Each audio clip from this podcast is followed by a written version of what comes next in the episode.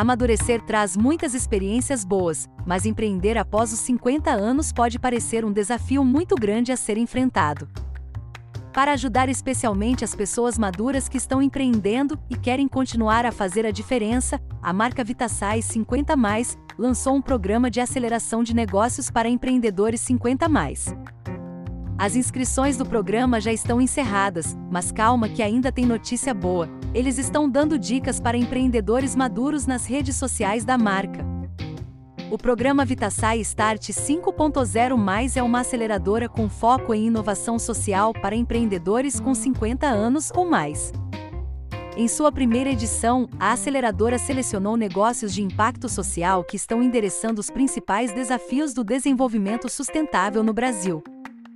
O programa foi uma iniciativa conjunta da marca Vitasai 50 Mais e da Yunus Negócios Sociais. Muito bacana, né? Acesse e siga o perfil da marca nas redes sociais, Vitasai50 e acompanhe o conteúdo. Vamos deixar o perfil aqui na descrição do episódio. Clica lá e aproveite as dicas para empreender, fazer a diferença e ter sucesso.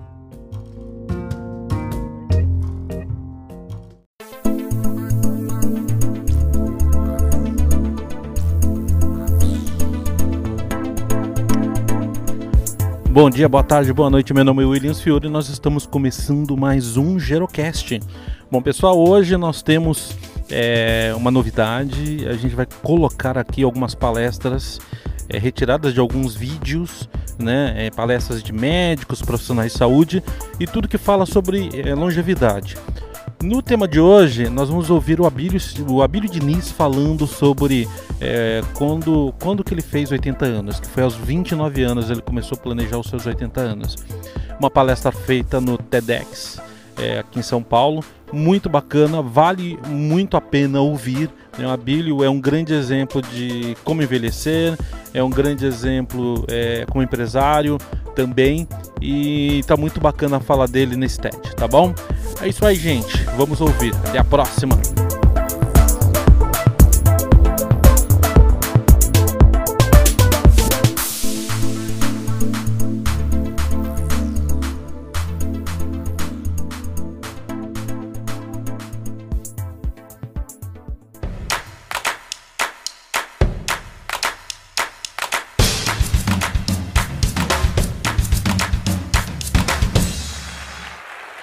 Quando foi a última vez que vocês fizeram alguma coisa pela primeira vez?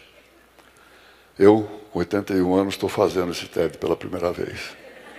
Estou feliz.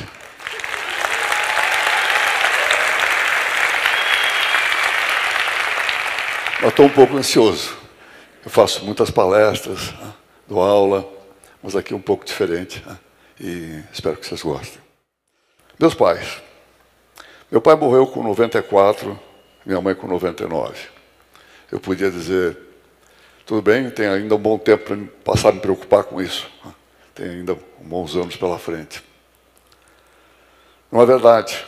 Os estudos nos mostram que a genética é responsável unicamente por 20% daquilo que nos acontece. Os outros 80% somos nós mesmos, aquilo que nós fazemos e o meio que nós vivemos.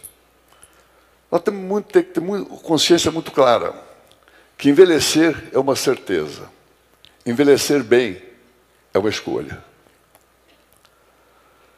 Eu comecei a fazer 80 anos com 29.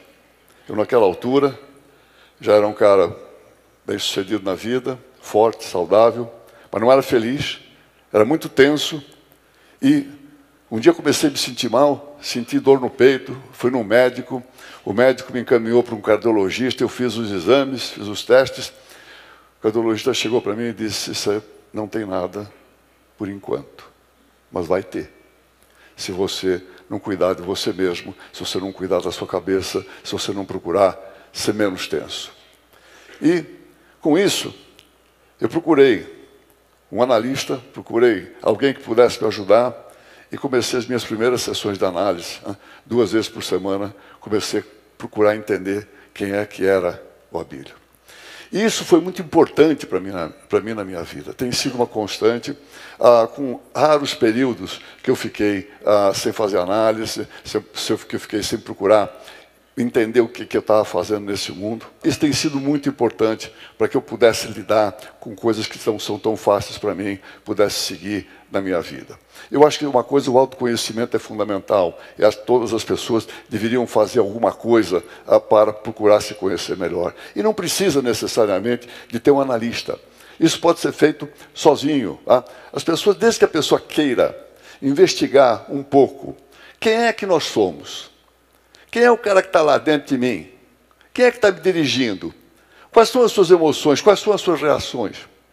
Isso não é nenhum trabalho de grande esforço. Basta a gente prestar um pouco atenção naquilo que nós fazemos, naquilo que. Por que, que eu fiquei tão triste ontem? Ou por que, que eu fiquei tão alegre? Por que, que eu me irritei com tal coisa e não com a outra? O autoconhecimento é fundamental ele nos dá uma possibilidade muito melhor de relacionamento e principalmente relacionamento com as outras pessoas. Quando você conhece a si próprio, você passa a ser um cara mais compreensivo com as outras pessoas com que você, com que você se relaciona. Isso é extremamente importante. O autoconhecimento nos ajuda também a lidar com o estresse. O estresse existe e uma vida sem estresse seria extremamente enfadonha, seria extremamente boring, seria, não seria uma vida agitada. O estresse existe, mas ele tem que ser colocado a nosso favor e tem que ser administrado. É muito importante nós sabermos administrar o estresse. Como é que se administra o estresse? Parece complicado, mas é muito simples. Vamos combinar com nós, com nós mesmos. Dizer o seguinte: eu só vou me estressar com aquilo que foi importante com aquilo que é importante, para mim eu posso me estressar. Esse é o primeiro passo. O segundo passo, então, vamos definir o que é importante na vida. Vamos comprar um caderno de 100 páginas e vamos começar a escrever as coisas importantes. Vocês vão escrever duas, três, quatro linhas no máximo. Para mim, as coisas importantes na vida sou eu mesmo, a minha saúde, eu estar centrado e a minha família. Se estiver bem, o resto é o resto. Vocês podem dizer, mas tem uma série de coisas, o trabalho, os esportes, tudo aquilo. É a vida. Eu não tenho que saber lidar com ela. E ter uma consciência muito clara que nós só devemos nos estressar, nós devemos somente, de repente, sair do nosso eixo com as coisas que são importantes. Para mim, o importante sou eu mesmo, a minha saúde e a minha família. Eu, desde muito pequeno, desde a infância, eu tive que conviver com estresse e aprendi a conviver com estresse. Eu nasci numa família humilde. Meu pai era um imigrante português, chegou aqui com 16 anos, se casou com minha mãe e eu nasci numa pequena edícula, atrás de uma pequena vendinha que meu pai tinha aqui, não muito longe daqui, na Rua Vergueiro. Tenho o maior orgulho da minha origem, o maior orgulho da minha família, a maior saudade dos meus pais. Só que a natureza não foi muito boa comigo no começo da minha vida. Eu até 12 anos, eu era baixinho, gordinho, ah, muito flácido, um verdadeiro pudim, muito frágil. Não? E aí meu pai me colocou numa escola, entende? quer dizer, onde, no alto da Várzea do Glicério, ficava lá de manhã, e na parte da tarde ia para a Várzea, ficar convivendo com garotos de rua, realmente garotos de rua mesmo, entende? num ambiente extremamente hostil. Gente, não era bullying não, vocês não sabem que eu apanhei apanhei barbaridade. E meu pai dizia: homem não chora. Se o homem não chora, o que precisava fazer? Precisava dar um jeito de fazer alguma coisa. Aí comecei a procurar como é que eu podia me defender. Encontrei uma academia, comecei uma academia de artes marciais, comecei, entrei lá, me matriculei, comecei a, a, a treinar, treinar, treinar, treinei muito boxe, competi, tá? e aí, de apanhar, passei a bater. Isso foi importante na minha vida, foi minha introdução ao esporte, mas me trouxe uma dose de agressividade muito tempo, por muito tempo, que eu tive depois dificuldade de lidar com ela e, e, procurar a, administrar essa agressividade. Mas isso me introduziu ao esporte, e o esporte sempre foi, sempre foi muito importante na minha vida. Tem alguns títulos de campeão brasileiro, que, dos quais eu me orgulho, e sempre foi realmente uma coisa que, para mim, foi muito importante, não só o esporte em si, mas para a saúde e também, mesmo no trabalho, em todos os relacionamentos, todo o endurecimento que, que ele traz. Nós precisamos entender que o esporte, que o corpo tem limite. E nós precisamos entender bem para que, que nós queremos o esporte. Eu sempre classifiquei o esporte como esporte de competição, esporte de lazer e o esporte para o nosso bem-estar, para a nossa saúde e também para a longevidade com qualidade. Eu, durante muito tempo, dediquei ao esporte de competição. e me dediquei com afinco. Sempre tive uma relação muito clara com a derrota. Eu simplesmente odiei sempre a derrota. Então, então lutei muito, muito, muito no esporte. Hoje, para mim, o esporte tem que estar a serviço da minha saúde, da minha longevidade, com qualidade, para que eu possa estar junto com a minha mulher, com meus filhos, fazendo as coisas que eles fazem e acompanhando sempre. Ainda hoje eu me exercito todos os cinco dias da semana com, ah, com bastante eh, atividade. Uh, tenho um programa de, uh, de esportes em todos os dias, todos os cinco dias. Nos outros sábados e domingo eu faço alguma coisa assim leve, aquilo que eu tiver vontade de fazer. Mas durante os cinco dias eu faço os esportes aeróbios, bons para o sistema, importante para o sistema cardiovascular. Faço treinamento de musculação, treinamento de força, porque com o envelhecimento nós perdemos as, muitas células dos músculos. É importante que a gente fortaleça as outras. E faço também o, o, o, os esportes, então, dizer, aqueles chamados um pouco lúdicos. Né? Faço, então, jogo squash, ainda treino boxe, isso é importante para você manter o sistema neural sempre ativo, para você fazer ter que os, os seus músculos tenham, tenham agilidade. Mas não adianta a gente pensar só em esporte. Gente, olhando para o corpo, a gente tem que pensar também na alimentação. A alimentação é fundamental para a nossa saúde e para o envelhecimento com qualidade. Tem muita gente que pensa, que diz, pô, para o Abílio esse negócio é tudo fácil, alimentação. Ele não gosta de nada, pô, ele só come salada, só come verdura, só come não sei o quê. Não é verdade. Né? Eu gosto de tudo que vocês gostam. Eu gosto de feijoada, eu gosto de lasanha, eu gosto de churrasco, eu gosto de doce. Tá? Eu gosto de tomar uma tacinha de vinho de vez em quando. Só que eu não faço isso todos os dias, a todo momento. Eu não como um churrasco no almoço e uma lasanha no jantar e todos os dias da semana. Então, realmente, na, na, na alimentação, Aquilo que engorda e que faz mal, tá? é, na, na realidade, é, é, é, a regra, é você fazer isso todos os dias e sempre. Você tem uma, uma, uma, alimentação regrada durante todos os dias, a maior parte do tempo, e você ah, simplesmente, de vez em quando, você sai e come faz aquilo que você gosta, esse é, é, é o ideal. Mas a gente não pode cuidar só do corpo, a gente tem que pensar também no espírito. Né? Ah, tem gente que pergunta qual é a força do abílio. Onde esse cara tira a força dele? Sou uma pessoa comum, absolutamente normal, como todos vocês. Se tem uma coisa que para mim realmente é muito forte, é a fé que eu tenho em Deus. Isso realmente para mim é muito forte. Deus tem sido um amigão comigo. Ele não tem evitado as, dificuldades que eu tenho encontrado na vida, mas tem me ajudado a superá-las. Como aqui, no caso do meu sequestro, foi sequestrado por um bando de guerrilheiros internacionais, né? realmente uma, uma coisa extremamente profissional, e a, a, a, foi colocado debaixo da terra, dentro de um caixote, eu tinha certeza que ia morrer, e nos primeiros momentos, eu não conseguia rezar, não conseguia nenhuma conexão com Deus. Pouco a pouco isso foi voltando. E quando foi voltando, eu fui pedindo a Deus, Deus, não me deixa perder a fé. E aí Quase que por milagre eu consegui sair dali, são, salvo e pude continuar a minha vida. Obrigado. Relações.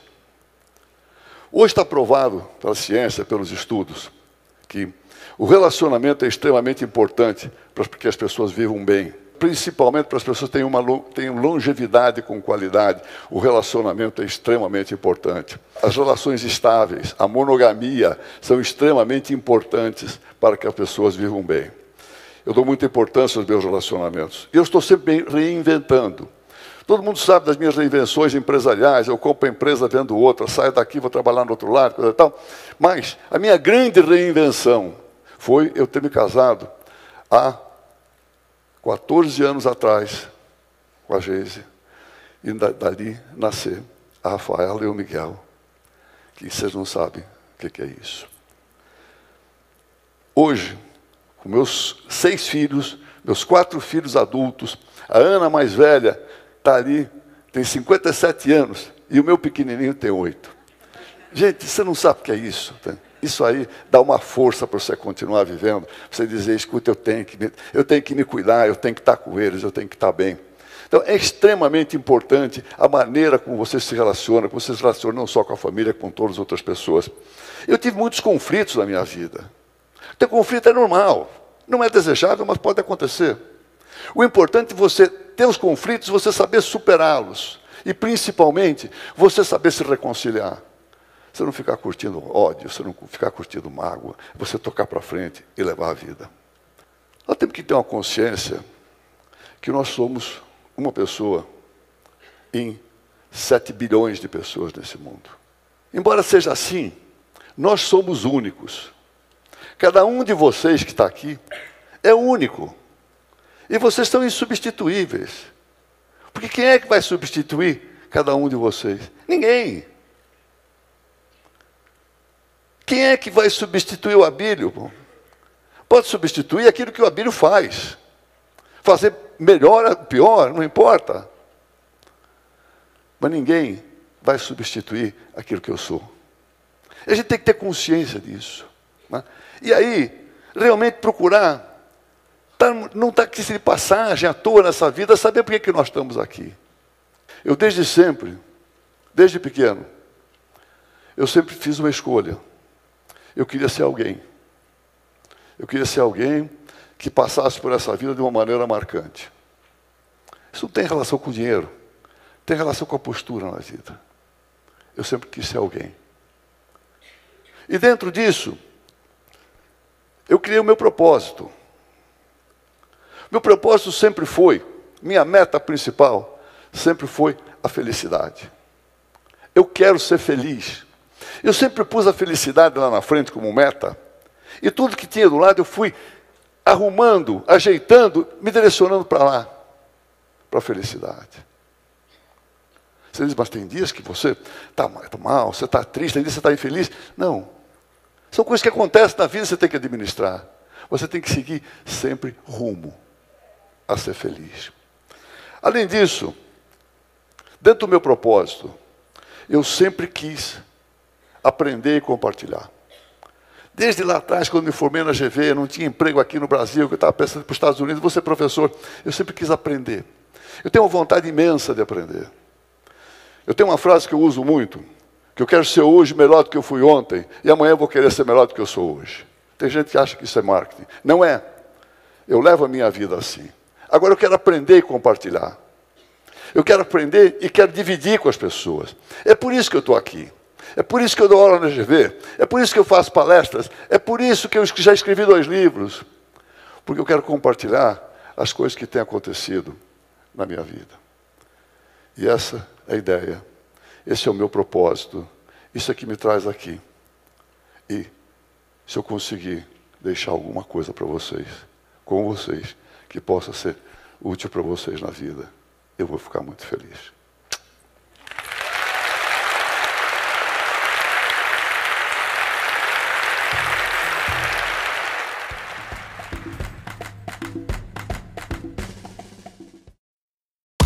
Os novos 50 a mais estão cada vez mais atualizados. Linha de vitaminas Vitasai 50 a mais. Descubra sua versão 5.0.